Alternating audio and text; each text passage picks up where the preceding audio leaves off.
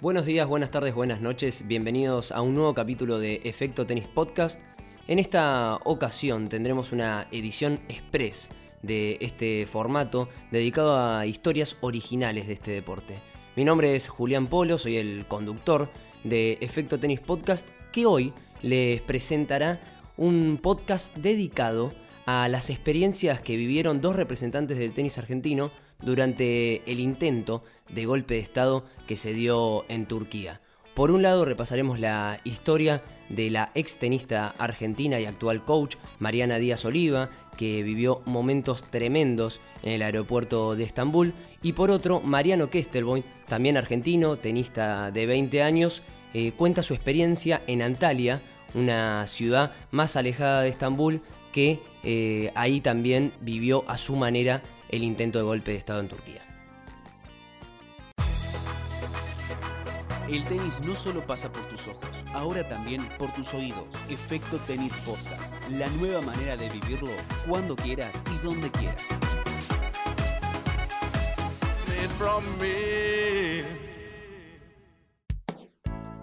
Para poner un poquito en contexto, el viernes 16 de julio por la noche, algunas facciones dentro de las Fuerzas Armadas de Turquía se movilizaron con el fin de derrocar el gobierno del presidente electo democráticamente Tayyip Erdogan.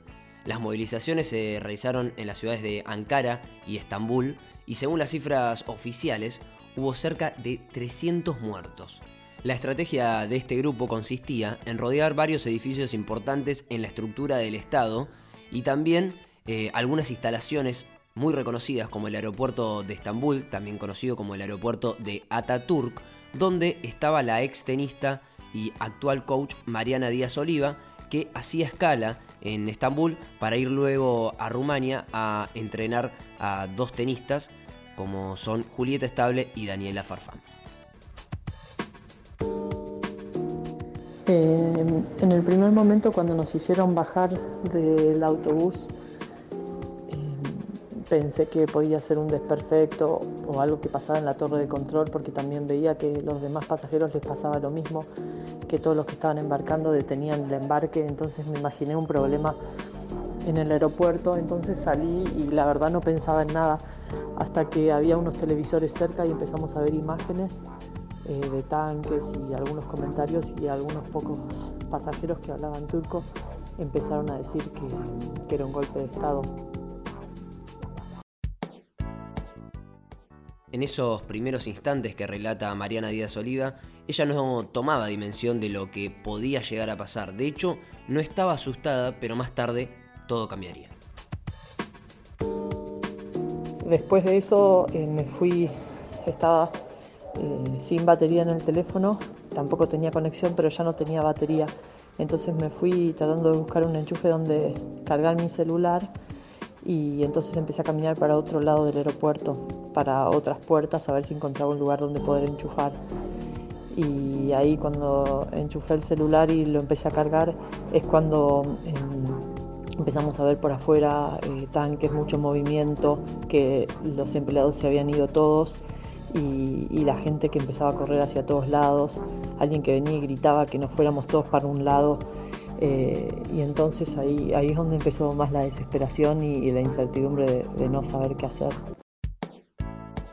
Por ese entonces la desinformación abundaba y Mariana no tenía conciencia del peligro que, que, existía en ese instante, aunque sí tomaban precauciones como por ejemplo esconderse debajo de una escalera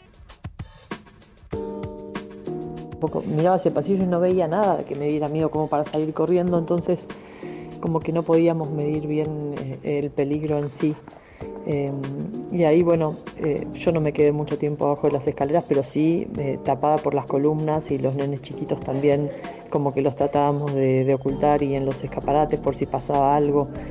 Em, y ahí en ese momento es cuando es cuando empezamos eh, a escuchar por los altoparlantes eh, voces y órdenes y ahí sí no había nadie que hablara turco cerca, entonces no sabíamos qué decían ni, qué era lo que estaba pasando. Justamente en ese momento que relata Mariana, la situación cambió completamente. El pueblo turco, incitado por el presidente Tayyip Erdogan, salió a defender al gobierno electo democráticamente, enfrentándose a estas facciones de las Fuerzas Armadas que querían tomar el control del país. También cuando estábamos escuchando esas voces en turco, entraron eh, montones de manifestantes al aeropuerto. Yo no sé contar tipo las multitudes, pero yo creo que entraron más de 5.000 personas con banderas, eh, la mayoría hombres, eh, algunas mujeres, pero la mayoría hombres gritando con banderas de Turquía. y por ahí alguna persona que no que no hablaba en turco, pero que sí más o menos entendía lo que estaba pasando porque se podía comunicar por el teléfono, nos decía que, el pueblo eh, había salido como a eh, hacerle frente a, a los militares. Sin embargo, Díaz Oliva no confiaba en nadie en ese momento, ni tampoco entendía bien lo que estaba ocurriendo. Permanecer escondida era la mejor opción. Y ahí cuando entró toda esta gente, a los 10 minutos se dejaron de escuchar las órdenes por los parlantes. Eh, y ahí es cuando bueno, yo me, quedé medio oculta mientras salía esta gente porque tampoco entendía si esa gente era buena, mala o, o si nos podían hacer algo o nos iban a hacer algo. Eh, en un momento es como que uno piensa como una película, como si te tomara, tomaran al aeropuerto y que fuéramos los rehenes, porque sea, es como que en ese momento te puedes imaginar cualquier cosa o yo trataba de no imaginarme lo peor, eh, pero con el miedo de la gente y las mujeres llorando y, toda esta situación, eh, tampoco sabes qué pasa y nadie te lo dice. Después de permanecer escondida, Mariana se movió hacia el centro del aeropuerto y buscó a alguien que le explicara lo que estaba ocurriendo. No solo que no lo encontró, sino que el aeropuerto parecía abandonado. Empiezo a caminar hacia un patio de comidas eh, que es donde me imaginé que por ahí los restaurantes seguían abiertos y que iba a haber un poco de movimiento y que por ahí iba a haber alguien que nos explicara lo que sucedía. No había nadie, estaban todos puestos como cintas y, o sea, dejaron todo así en el medio. Mirabas hacia afuera y veías eh, los carritos de los equipajes parados en el medio, los eh, autos que, de seguridad que, que ayudan a, a los aviones a salir también parados ahí, como que todo había quedado parado. Creo que después de todo lo que relata Mariana, tal vez pensarán que la situación se tranquilizaría y que el caos aminoraría, pero no. Mariana nos demuestra que todavía quedaba más y que ella solo pensaba en sobrevivir.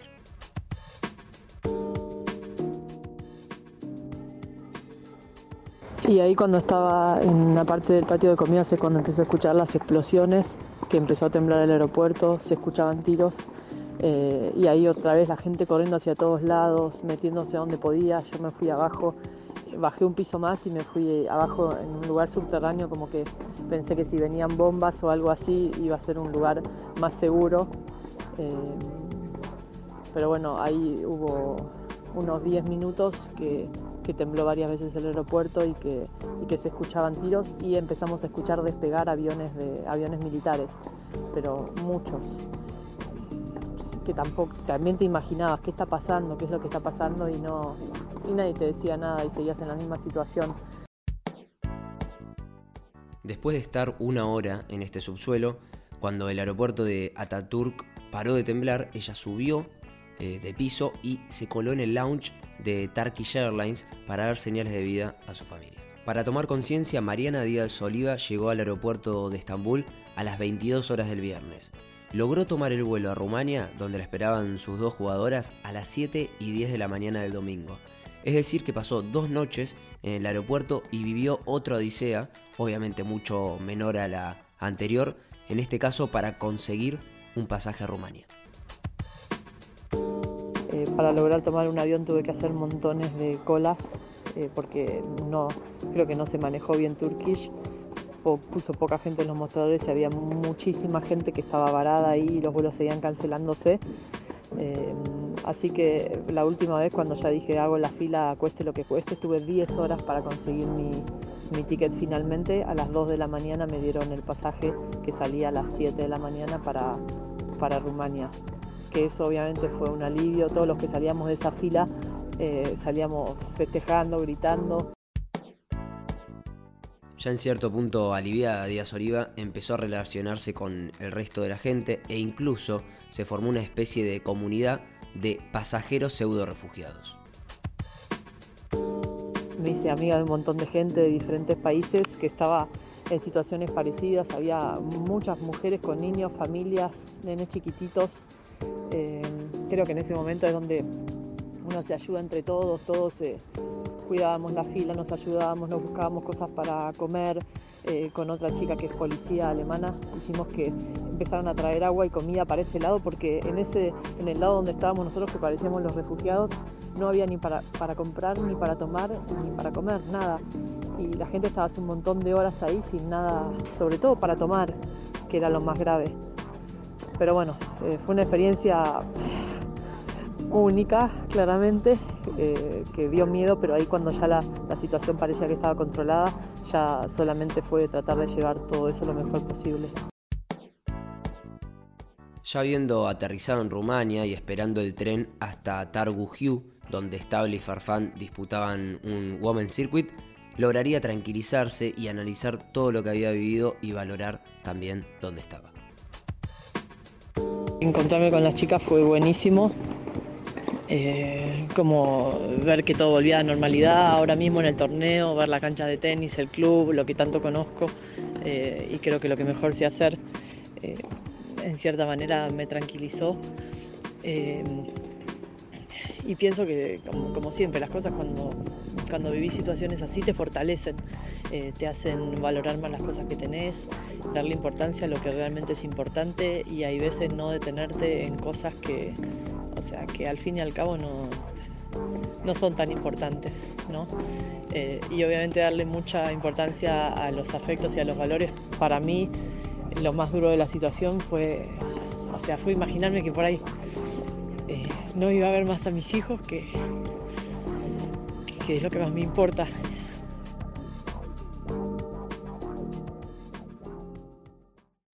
Los saques son cada vez más rápidos. Las devoluciones son cada vez más precisas. Tenis evoluciona y cambia. El periodismo también. Efecto Tenis Podcast. El tenis en tus oídos. Luego de haber escuchado la conmovedora historia que nos relató Mariana Díaz Oliva desde Estambul, les propongo viajar hasta Antalya, una ciudad situada en el suroeste de Turquía, en la costa del mar Mediterráneo, donde se encontraba el argentino Mariano Kestelboin, quien tiene 20 años y que estaba en el Belconti Resort, un hotel 5 estrellas de lujo donde se disputan muchísimos futures durante todo el año. En este contexto, completamente diferente al de Estambul, al de Mariana Díaz Oliva, no había militares en las calles, pero sí había un sentimiento de peligro. Mariano Kestelboim lo vivió así.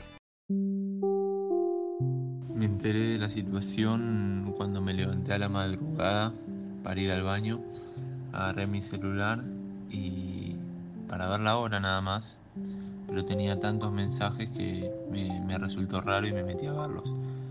Ahí me enteré lo que estaba pasando y me metí a ver las noticias y era terrible. A Kestelboin le tocaban disputar las semifinales del Future que repartía 10 mil dólares en premios, sin embargo, este torneo jamás se terminaría. Todo parecía normal hasta la hora que arrancaban los partidos. Los partidos arrancaban a las 16 horas, eran 15.55, yo estaba entrando en calor eh, ya preparado para jugar.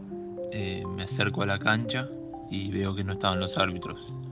Me resultó raro y empiezo a escuchar a los otros chicos que decían que parecía que se cancelaba el torneo.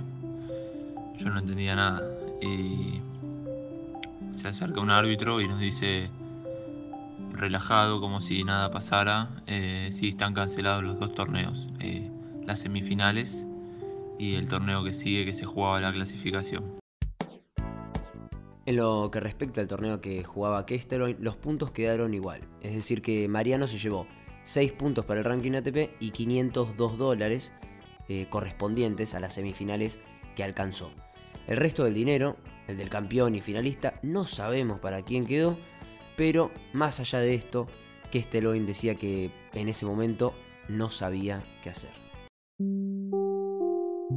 Cuando se suspendió el torneo no, sabía dónde estaba parado, no, no, sabía, no entendía nada.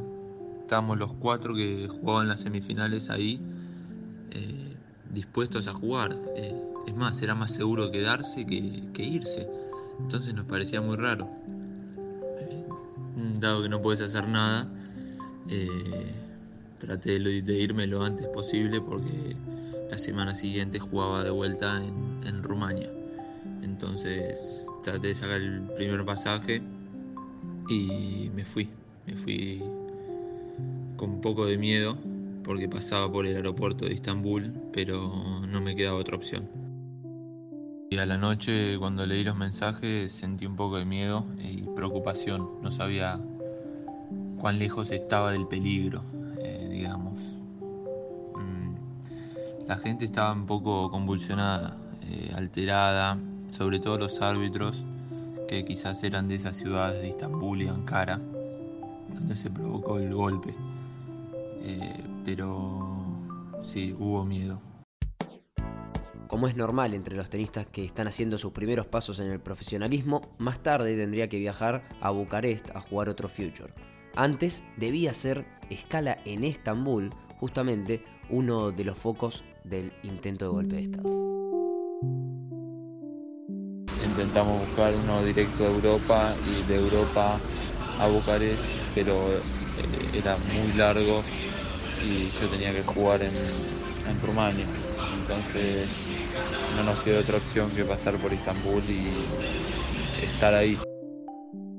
Se sentía miedo, se sentía como que había mucha precaución en, todos los aspectos antes de entrar al aeropuerto. Ya había un control que generalmente creo que no lo hay y se sentía el temor. Afortunadamente Mariano no atravesó ninguna complicación y llegó a disputar el Future en Pitesti, Rumania, que reparte 10 mil dólares en premios. Al igual que Mariana Díaz Oliva, la otra protagonista de este podcast, los inconvenientes que, que, sufrieron durante el intento de golpe de Estado en Turquía fue apenas un susto en sus vidas. De esta forma nos despedimos de este capítulo express de Efecto Tenis Podcast dedicado a estas experiencias que vivieron dos representantes del tenis argentino durante el intento de golpe de Estado en Turquía. Muchísimas gracias por su atención y los esperamos la próxima. En el bondi, en la oficina, en tu casa o hasta en un cambio de lado. Vos elegís dónde y cuándo escucharlo. Efecto Tenis Podcast. El tenis en tus oídos.